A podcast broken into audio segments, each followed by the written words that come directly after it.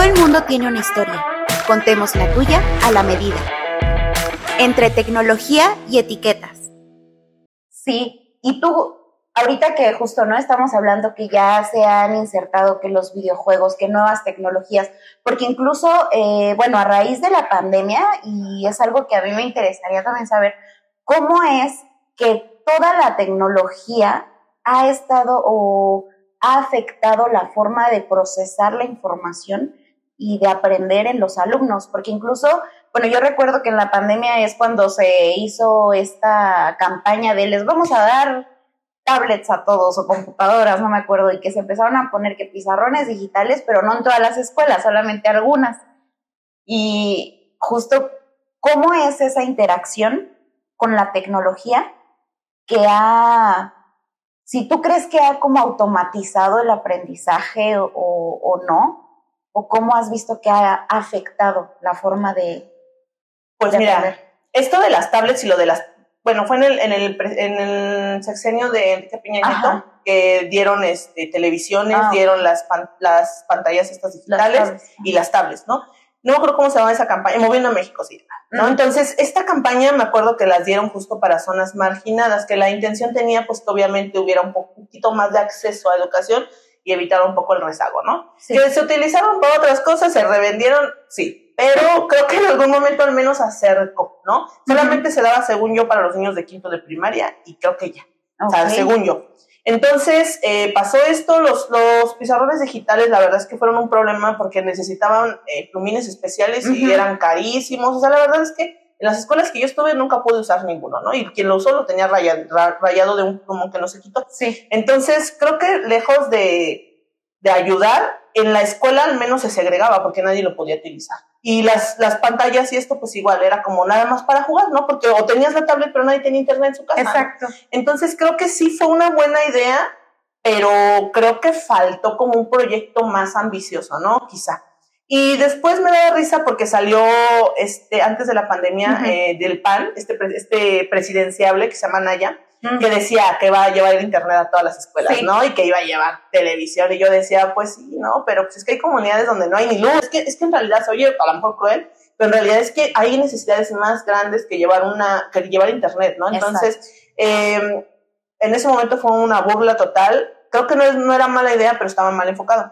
Después se nos viene la pandemia y, y, fue así como un shock para todos, porque yo recuerdo, les digo, que, que todos creíamos que teníamos celulares y había mamás que compartían un celular para todos los niños, ¿no? Entonces era así como de, a ver, la clase de tal, de Juanito a las 8, la de no sé qué a las 9 y así, ¿no? Entonces era bien complicado. Yo, por ejemplo, pues yo en ese tiempo ya trabajaba, tenía mi internet, pero tenía que estar todo el día dando clases en mi computadora con yo, y aparte tenía que estarle dando el celular a mi hijo para que él estuviera en clases, o sea, o lo veía o daba clases, ¿no? Entonces era bien complicado. Y luego, este, pues que no podías prender la tele porque no te jalaban los, el, internet, ¿no? Entonces era, era, tenías que contratar un buen de cosas. Fue como que, aunque tuviéramos acceso a ciertas cosas, se nos empezó a complicar a todos. Sí. Entonces, es lo que decía hace rato. La verdad es que la pandemia, en vez de, yo creo que ayudarnos, nos perjudicó no nada más en el sentido de que mucha gente murió y demás, sino que como sociedad nos afectó en muchas cosas. Primero, eh, hubo individualismo, ya no sabemos relacionarnos con las personas, porque la verdad es que yo también todo el tiempo que doy clases tengo la pantalla apagada, porque me volví muy insegura. Em, mi hijo incluso, ¿no? Ya no se quería quitar el cubrebocas. Este, es gente que le daba miedo eh, enfrentarse a la gente, no sabe cómo relacionarse, este, o sea, hubo muchas, muchas cosas que hizo la tecnología, en vez de ayudarnos, nos perjudicó, ¿no? Porque podía simplemente apagar el micrófono y, ya te aislabas del mundo. Entonces, la tecnología creo que en vez de ayudarnos nos perjudicó en ese sentido que nos volvió individualistas, nos volvió miedosos. Eh, había alumnos que pues que estaban en clase pero estaban jugando, o sea, era, era, una, era una distracción total, porque ¿cómo tenías un control? Realmente tú veías al alumno ahí, pero no sabías que realmente te estaba poniendo atención. Entonces, desde ahí creo que sí hubo una brecha muy, muy grande porque se empezó a mal utilizar la tecnología, hubo violencias familiares. ¿Cuántos casos no vimos, no? De, de, maestras siendo golpeadas, de alumnos siendo golpeados. Entonces, la verdad es que creo que esta pandemia nos visibilizó algo que todos sabíamos, pero que nadie quería, decir. Exacto. Entonces, creo que ahora las redes nos hicieron verlo, ¿no? Entonces, todo esto generó pues un gran conflicto. Eh, ahora, pues ahora, ¿para qué utilizamos las redes? Pues para distraernos, seguimos, seguimos en lo mismo. Sí. Y cómo toda esta ola, o toda, toda esta visibilización de problemas es que afecta a la forma de, de enseñar, porque también justo como dices, ¿no? Los maestros no son entes nada más dedicados a la docencia, o sea, también son, son personas que tienen sus cuitas, que tienen hijos, o sea, muchas cosas en las cuales, varias esferas en las cuales se desenvuelven. ¿Cómo afecta esa transmisión de conocimiento y cómo la tecnología también justo afecta la, la absorción del mismo? Pues mira, es que es bien difícil hablar desde nuestra postura, ¿no? Porque yo lo hablo desde mi postura y yo digo, pues para mí fue fácil, ¿no? Porque pues en teoría manejas cosas. Pero yo me acuerdo que donde yo estaba trabajando en la privada, porque a mí me dio la pandemia en la, privada, había maestros mayores, ¿no? Entonces yo me acuerdo que para ellos era súper complicado. Y, yo me acuerdo que el director me decía, oye, haznos un, un video de cómo hacer un classroom, cómo hacer esto, ¿no? Entonces yo decía, bueno, ya les mandaba, ¿no? Entonces eh, yo nunca he tenido problema para explicar, pero yo no lo entendía en ese momento hasta que después yo empecé a ver los videos donde los, los alumnos se burlaban de los maestros que, que, no, que le ponían un filtro y ya no sabían cómo ah. quitarlo, que se les apagaba la pantalla. Entonces, la verdad es que fue bien difícil para todos porque también pasamos por varias etapas, ¿no? En la pandemia, los primeros días, yo me acuerdo que los, la jefa de, de la secundaria nos dijo, lo que tienen que hacer es eh, dejar clases grabadas. Entonces, pues para ti es fácil, te grabas, ¿no? Con un celular, pero para otras personas es difícil. ¿Cómo te grabas? ¿Cómo editas? Desde que no tienes un pizarrón en tu casa, eh, hubo maestros que improvisaron este papeles bon, ajá, o sea, muchas cosas, ¿no? Entonces, creo que aquí es donde salió la creatividad de muchos maestros y también hizo la concha de muchos maestros, ¿no? Porque muchos lo que hacían, lo que hacía la maestra de mi hijo era mandarle videos ya grabados, ¿no? De, de YouTube, ¿no? Entonces, yo siempre digo así, YouTube. este, entonces creo que hizo explotar a personas que realmente tienen esa creatividad, pero también encontró muchos otros. Entonces, desde ahí hubo una brecha no nada más con alumnos, sino también con los maestros, porque se vio ya la brecha social que no quieren, también hay maestros que no quieren aceptar que la brecha ya está muy amplia y que no se quieren actualizar. Entonces yo creo que fue para decidir a muchos de nosotros como maestros, ¿te actualizas o te, te jubilas? Y muchos se jubilaron pues entra también ahorita, pues, el tema en auge, ¿no? De la nueva reforma educativa. Porque, pues, justamente mm, eh, México está pasando por esta, que de hecho no es realmente nueva, porque ya venía impulsándose, perdón, desde el 2019, si mal no me equivoco, ¿no? Del 2018. 2018. Sí, mira, eh, todo, cree, todo el mundo cree que es una reforma que viene de hace meses y en realidad no, mira, esta reforma viene desde el 2018 cuando, bueno, yo recuerdo que yo estaba en la privada y nos mandaron a uno que se llamaban juntas en, bueno, te mandaban a diferentes escuelas, ¿no? Con tu academia. Y recuerdo que ahí nos presentaron lo que iba a ser el nuevo proyecto de nación para lo que era la 4D, ¿no? Que era el proyecto de bienestar. Sí. Resulta que entonces, en ese tiempo, Esteban Moctezuma, que era el, encargado de la SEP, nos presenta este proyecto que se supone que ellos habían tomado de Europa, ¿no? Que era esta nueva escuela mexicana, la NEM, eh, ¿Qué proponía? Bueno, se proponía que los alumnos fueran eh, tanto autogestivos como los maestros, que el conocimiento fuera humanista, que fuera enfocado a, aplicarlo en la comunidad, o sea, que lo que aprendieras lo pudieras aplicar en la comunidad, ¿no? Entonces, para ese momento, cuando a mí me lo presentan, me parece como, híjole, pues se oye padre, pero a mí me sonaba mucho a lo que ya había hecho Vasconcelos, lo que comentaba hace rato, ¿no? De las misiones culturales, como hay que atraer a los indígenas, el rezago, para mí me sonó así. Entonces, cuando lo presentaron en plenaria con los directivos y demás, yo lo platiqué, ¿no? Y pues como los maestros no saben historia, muchos decían, pues, quién sabe de qué habla, ¿no? Sí. Entonces yo me acuerdo que, pues para ese momento los compañeros decían, híjole, es 2024, ay, ¿cuándo va a entrar? Falta mucho, ¿no? Era el 2018. Para ese momento nos sonaba muy, muy lejano. Entonces, eh, pues yo recuerdo que nos dijeron que este proyecto no podía ingresar o no podía empezar porque era un proyecto que teníamos que ir eh, como aprendiéndolo poco a poco, ¿no? Entonces, pues nos fuimos capacitando cada mes, ese, esa vez nos capacitaron dos semanas, de ahí cada junta de consejo nos daban como, como partes de lo que era la nueva escuela mexicana, cómo era la educación autogestiva. Entonces, este proyecto viene desde el 2018, pero yo creo que muchos de los maestros no realmente no pusieron atención, o más bien quisimos hacernos los que nunca iba a entrar, ¿no? Porque ellos me han comentado en su experiencia que pues a lo largo de cada sexenio modifican. Claro entonces, las reformas son para legitimar pues, un proyecto de nación, un equipo, una idea, y pues muchas veces dicen que cuando se acaba el equipo o el, el, el sí se acaba el proyecto, ¿no? Entonces, no se le da seguimiento realmente. Exacto, entonces por eso es que la educación también está muy estancada y rezagada en ciertas cosas, porque no hay un seguimiento real.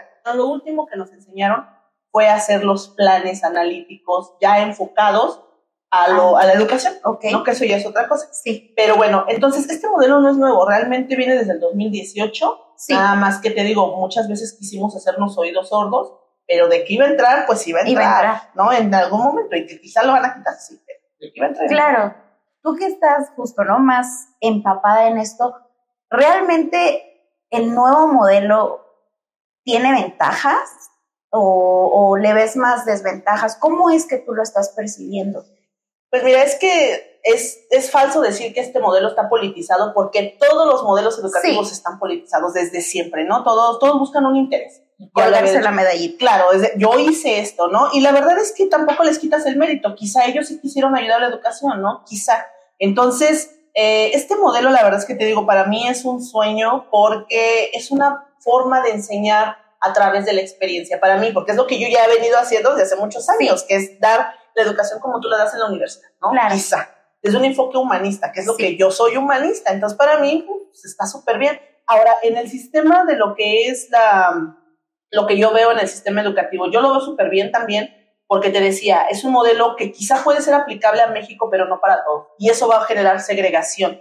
¿Por qué? Porque está enfocado a trabajar virtualidad, pero no en todos los aspectos, sino que aquí el maestro tiene que buscar la manera de tratar de eh, adaptarlo a sus recursos. Y es aquí donde la gente no está entendiendo ese punto. Entonces yo creo que ahí es donde hay una, una gran problemática. Ahora, otra cosa, un paréntesis que quisiera hacer, es que eh, yo lo entiendo de esa manera, porque además de ser humanista, también cuando estuve trabajando en una escuela privada, eh, exactamente en la pandemia llegó una empresa, no es el nombre, nos llegó a vender un proyecto. ¿Ok? Y ese proyecto era prácticamente la nueva escuela mexicana ya hecha. Entonces ya lo traían de Europa y varias escuelas privadas lo tienen en la Ciudad de México, lo sabrán los que lo tengan. Entonces, yo recuerdo que nos llega, nos presenta, ¿y en qué, en qué está basada la nueva escuela mexicana? Pues resulta que cuando se dan cada año, no sé cada cuántos años, se da una reunión entre varios presidentes en varios países que se llama el G40 y creo que hay un también G30 y un G20, algo así. Sí, sí, sí. Pues resulta que hace muchos años eh, se reunieron varias potencias, la ONU y varias cosas, y dijeron, ¿cuál es la problemática más grande de México? Y pues hicieron una lista de cuáles son los casos más graves y resulta que son 64. Y dentro de esos 64 temas está la escasez de agua, está el problema de género, qué es lo que está pasando con las orientaciones sexuales y demás, las familias, qué es la familia, quién integra la familia, escasez de alimento, sobrepoblación, muchas cosas. Entonces, todo esto son los 64 temas que para ellos son de suma relevancia resolver, porque según ellos para el 2030 esto nos va a consumir. Entonces, urge generar soluciones que nos ayuden a sobrevivir. Se oye feo y pesimista, pero es la realidad. Nos estamos acabando el mundo. Entonces, estas grandes potencias lo que están buscando es tratar de enseñarte cómo sobrevivir en este panorama que se viene. Entonces, em, yo me acuerdo que este programa que nos vendieron era enfocado a esos 64 temas. Entonces, tú como matemáticas, español, química, todo, tenías que ver esos 64 temas sí o sí. Yo me acuerdo que el primer tema era el agua. Entonces yo decía, ¿cómo voy a explicar el agua si mi primer tema en historia de universal es de la Edad Media? Claro. ¿Y cómo voy a enseñar en segundo si mi primer tema es este, quick, No, o sea, ¿cómo? Entonces, eh, yo me acuerdo que ellos eh, nos movían temas y nos hacían un movedero de temas. Entonces, yo me acuerdo que yo que era historia estaba dando escasez de agua, geografía escasez de agua, mate escasez de agua, quién sabe cómo, pero todos estábamos dando escasez de agua. Un mes. Luego al siguiente mes ya dábamos sobre población. Entonces, todos los temas de los contenidos nacionales, porque creo que muchos no lo saben, pero hay una lista de contenidos nacionales en México que se deben de dar sí o sí, porque cuando llegas a hacer tu examen de la prepa, pues esos vienen. Entonces, entonces, esos se tienen que dar sí o sí. Bueno, pues resulta que entonces eh, estos contenidos estaban contenidos ahí, vale pero transformados de un orden solucionando estas problemáticas. Entonces yo cuando lo vi así dije, ah, esto me suena a lo que nos habían medio presentado Esteban Moctezuma, pero aquí no lo han dicho cómo es. Sí. Entonces yo dije, creo que es esto. Bueno, ya. No estuve trabajando durante la pandemia con esta institución privada, lo estuve trabajando dos años Okay. y pues la verdad es que lo aprendí mucho. Sí. Hablando desde ahí, nos trajeron una tablet, bueno, una, una, la manzanita y todo. Sí. O sea, la empresa trajo todo, porque Ok. lo que se buscaba era una educación europea. Claro. Pero entonces tú te pones a pensar, a ver, ¿y esto cómo lo vamos a meter en la escuela pública? Hablando de Ciudad de México. Pero ahora, pero ahora ponte a pensar en Tlaxcala, Puebla, lugares donde no hay ni luz. Mm, Exactamente. Pero bueno, entonces dije, bueno, mira, es aplicable para mi, para mi zona y dije, qué bonito. Pero no para todos es aplicable. Claro. Este modelo entonces está buscado o planteado para cierto sector. Ok. Entonces, lo que la nueva escuela mexicana está haciendo en México, yo creo que sí lo ha pensado y lo trató de adaptar a estas situaciones. Pero no lo adaptó él. O sea, él te dijo, a ver, tú como maestro autogestivo, tú lo tienes que hacer. Y es Sí. donde muchos se están quejando, ¿no? Porque es, un, es, Es una chambota. Es una chambísima, ¿no? La verdad es que sí, también ahí sí hago una queja porque ahí sí tienen razón mis compañeros. Es mucho papeleo que tenemos que estar llenando a veces innecesario. Es mucho trabajo. Para mí que a lo mejor dice, estás joven, híjole, no es tan pesado y sí lo es. Sí. Imagínateles para las personas más grandes, ¿no? La Claro. verdad es súper, súper complicado. Yo mencionaba, eh, trabajo en una escuela muy grande, tengo 58 compañeros en la tarde, Sí. entonces la mayoría pues son de distinta edad. Claro. Entonces imagínate para una persona que ya tiene 30 años dando clases que te dicen, es que no entiendo. Claro. Tú lo ves así, te bien fácil, ¿no? Sí, pero, sí. pero ya luego yo lo entiendes y dices, sí, es que es bien complicado. Entonces, también ahí, por eso siento que hay mucho eh, queja, ¿no? Y yo lo entiendo totalmente, porque sí, porque mi modelo puede funcionar para mí, pero cuando mi niño ya no sea mi alumno y pase a tercero, segundo, primero, el maestro lo va a adaptar a otro modelo que le funcione a él y los contenidos que él le enseña a lo mejor le, le limitan o lo potencian. Entonces, sí. Esa es la gran problemática, que, que realmente la escuela mexicana no ayuda al papel del maestro, Sí, lo, está lo está. limitando y también le está quitando el poder, no el poder de autoridad, sino el poder de realmente tener el valor como es lo que es. Sí. Entonces creo que ahí ese es la- el problema. el problema. Ok, y bueno, eh, justamente ya retomando el tema de este mundo digital, ya como para cerrar, digo, este, estos temas, yo podría estar aquí toda la vida hablando, ¿no? Pero eh, podemos concertar otro, otro episodio si así, se, así también nos los permites. Pero ya para ir cerrando un poquito en esto de, lo digital, como nos decías, ¿no? Tú participaste en un, en un certamen con un- una propuesta y es justamente con toda esto de las tecnologías.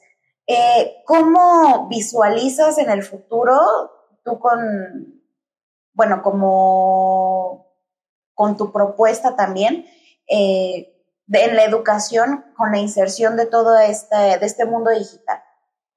Pues mira, el concurso que yo gané es el de reconocimiento a la práctica docente, que se abre a nivel nacional y es para todos los niveles con cinco categorías. Entonces yo gané en la de materiales didácticos.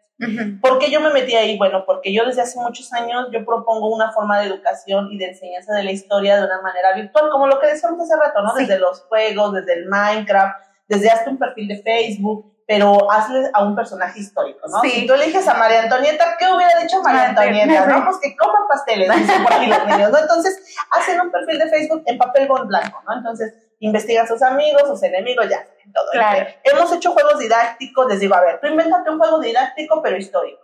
El año pasado me sorprendieron con este ajedrez, ¿no? De la Primera Guerra Mundial, de Roma, o sea, muchas cosas. Entonces, eh, trato de buscar una forma en la que ellos aprendan jugando y utilicen las herramientas que tienen a su alcance para aprender. Entonces, Ok. para ellos es un premio cuando tú les dices, vas a hacer una maqueta en Minecraft, piensan que están jugando. Me Claro. acuerdo mucho un niño que me, me llevó un recado y me decía, este maestra, es que mi papá piensa que estoy jugando, este, pero, y que no hago la tarea, pero yo ya le expliqué que esta es mi tarea, ¿no? Y no me Sí. cree. Y dice, hágame un recado donde te diga que me dejó hacer una maqueta en Minecraft, ¿no? Entonces, me acuerdo que tuve que dar una junta con papás para explicar que sí estaban haciendo tarea, ¿no? Entonces, eh, la verdad es que fue muy padre, porque me acuerdo que después nos hacen hacer una feria pedagógica, ¿no? Mostrar lo que tú has hecho con tus alumnos. Ah, el sí, sí, sí. Pues yo me acuerdo que esa, había un niño que nadie daba un peso por él, no había latoso, hasta yo me reía del lobo. Le yo, no, pues es que ya le dije, mamá, que mejor, pues me compro unas hojas y le regalo unas hojas para que me dé un punto. Siempre me decía así, ¿no? Y ahora, luego le decía,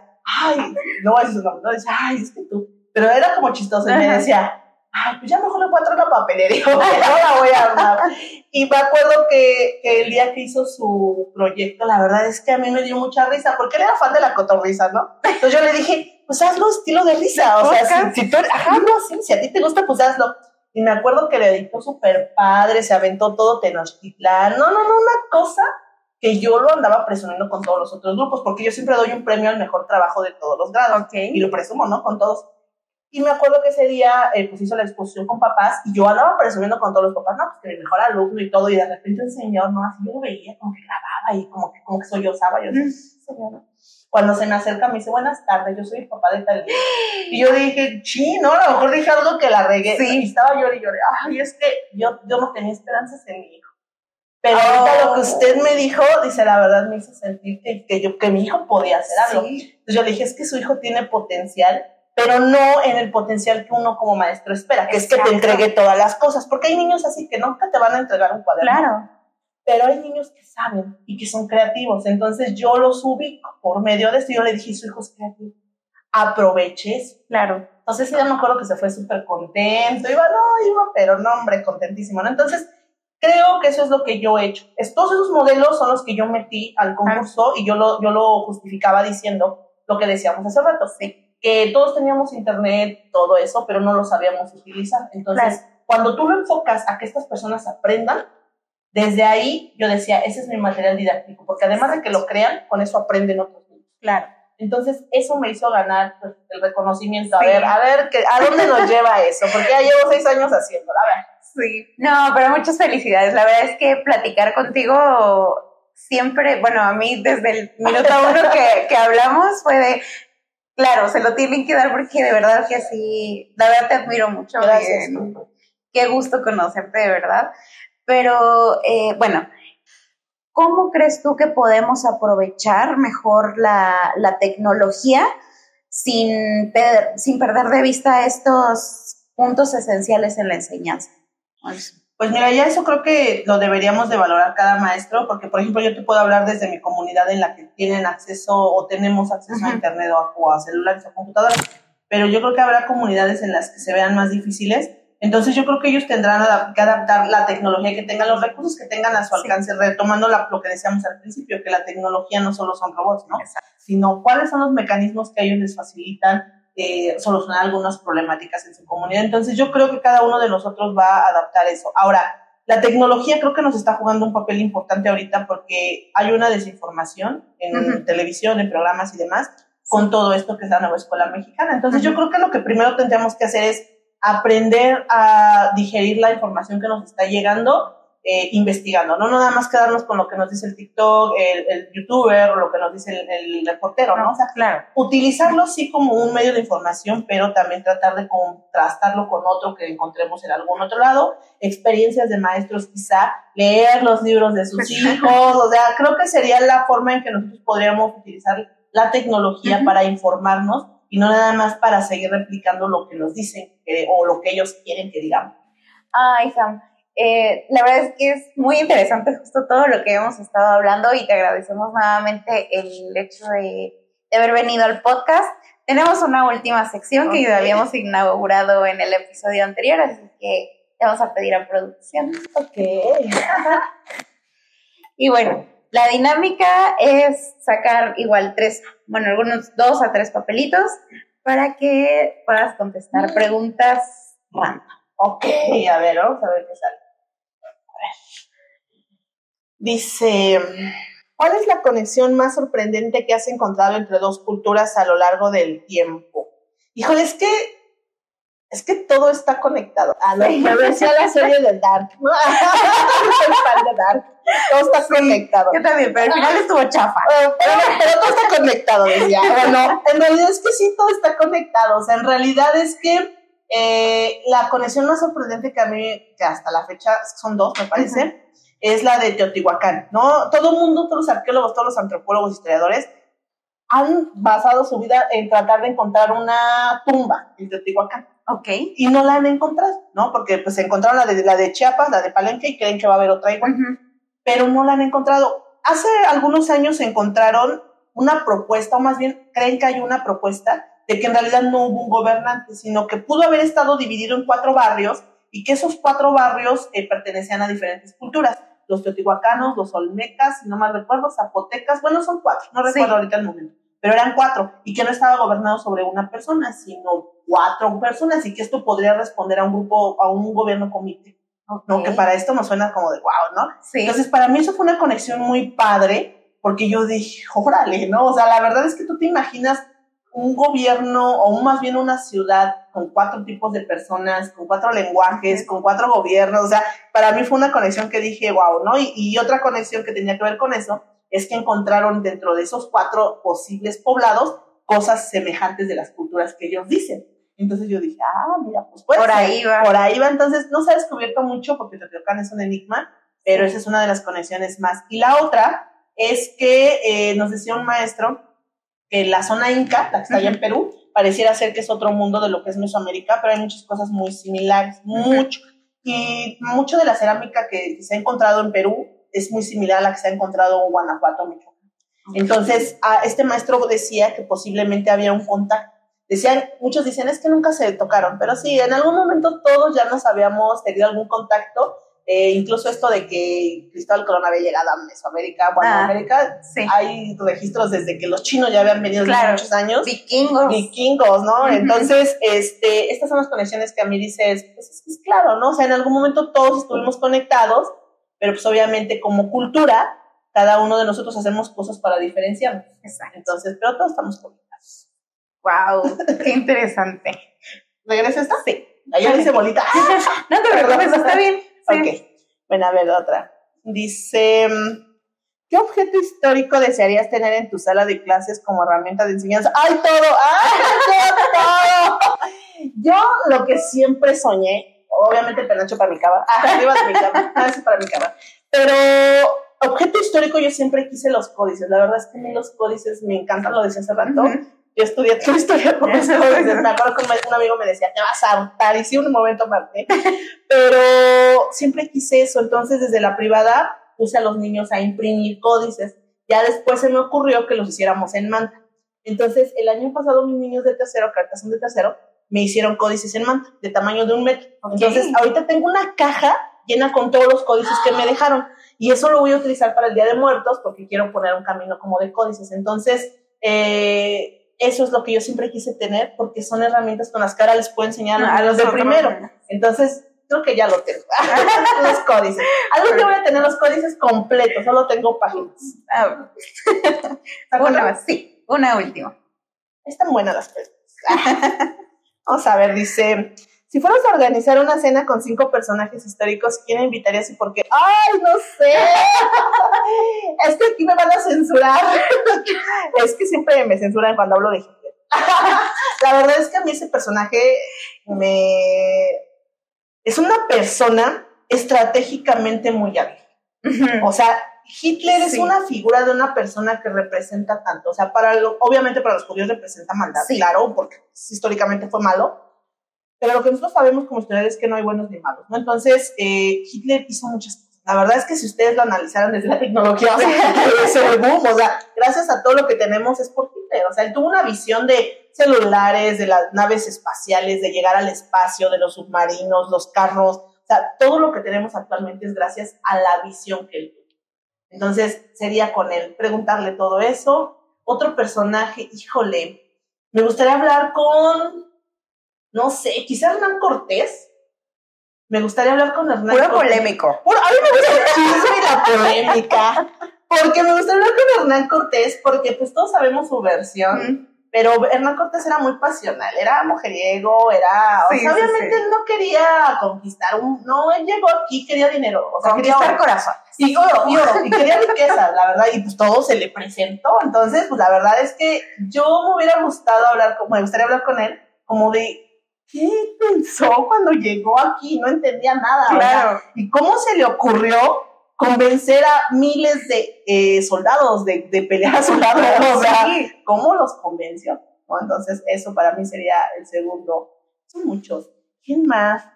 Eh, ¿Quién más? Es que no, no recuerdo ahorita. Bueno, quizá, quizá Stalin, el ruso también. Dije, es que no La mesa de los populares no sería, evidentemente. Popular, popular. Stalin, el ruso, porque también, ¿no? O sea, ¿cómo, cómo traicionó tanto a sus amigos? ¿Cómo logró, pues obviamente, esta unificación? Y una vez en el poder dijo, pues ahora mis pantalones truenan, ¿no? O sea, eso sería él, este yo Zapata, Zapata es como por el chisme de, oye, si eras gay. sí te gustaban las dos cosas. Yo creo que Zapata así como de, a ver, es que te pintaron acá medio gay. No, yo creo que Zapata por, por eso sería así como de, es que me llama la atención los mujeriegos que son acá carismáticos. ¿No? O sea, como de, ¿por qué lo logran? Claro. Entonces, o sea, hay una teoría desde la antropología que dice que hay dos eh, tipos de personas que llegan al poder, los guapos y los carismáticos. Entonces, eso me gustaría. Y yo creo que el siguiente pues, sería Napoleón, obviamente por lo mismo. Como una persona con tantos complejos logra transformar esos complejos para dominar. Así, en habilidades estratégicas. Entonces, a mí siempre me llamó la atención la guerra, siempre. Y las, eh, principalmente de la guerra no es porque se hacen las guerras, sino las, las cabezas, cómo son estrategas. Entonces serían esos. Ya son todos, ¿no? Sí, bueno. A ver, Zapata, Hitler, Stalin, eh, Napoleón. Napoleón, me falta uno. Sí, falta uno. Bueno, yo creo que la última sería la Malinche. La Malinche, porque mira, está muy satanizada de que, ay, que nos vendió, y no, en realidad. Pero también muy sagaz.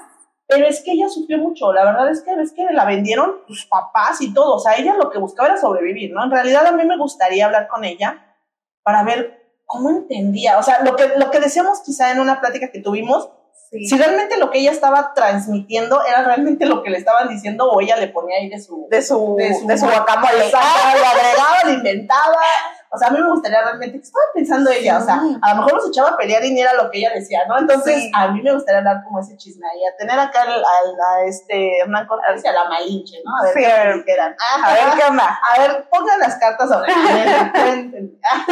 Sí, yo creo que serían, y también serían los momentos históricos a los que viajaría. sí, a esos lugares. Ay, no. Pues Sí, es que sí, bueno, gente muy polémica, muy...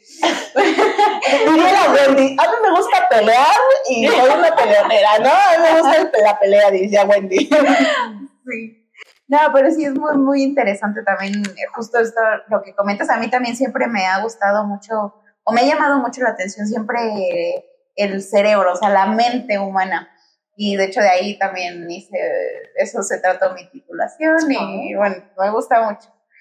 Pero sí, comparto esto, esta inquietud de saber justo de qué es lo que pasa por sus mentes a la hora de, porque sí, o sea, no, no podemos, como, no lo, no por eso no, no lo juzgas, o no, o sea, no, no lo estás eximiendo de lo bueno o malo que hizo, o sea, del acto en sí, pero es verlo, como diría Husserl, epogé, sin ningún tipo de juicio, para poder llegar como a un Sería buena una obra de teatro así, ¿no? Sobre la mesa acá los personajes históricos. Como había una que se llamaba ¿Qué mujeres desnudas o algo así? Que hablaran sobre los personajes históricos. Ay, lo voy a hacer con mis alumnos. ¿eh? Así me ocurrió. Yo pensando más en Drunk History. yo no, yo con mis alumnos. Ya no caracterizar. Estaría muy padre asignarles cada personaje y vas a actuar como, esa, como ese personaje histórico y vas a responder como lo haría. Ya sé, es que no sabía qué hacer con los niños de segunda hora, ya sé. la revolución que esos demás se agarran a, a carnes, dicen por ahí. sí. Así que váyanse preparando. Váyanse chavos, porque viene pesado este año. Ay, pues muchas, muchas, muchas gracias de verdad, Sam, por tenerte aquí. Es un placer enorme haber conversado contigo sobre todo esto. Nos quedó corto el episodio también. y bueno, también aquí unos problemas técnicos. Nos quedó corto también la cámara, pero esperamos tenerte de vuelta y así también las, tú lo, lo quieres. No, pues muchas gracias a todas por la invitación, estar aquí y espero que pues eh, sea pues una puerta para seguir hablando de otras cosas. Pues cuando quieran, yo aquí estoy. Ajá, yo hablo cuando quieran. muchas gracias. No de nada. Y muchas gracias también a ustedes por acompañarnos en este episodio. Esperamos que lo hayan pasado igual de bien y se hayan divertido igual que nosotros.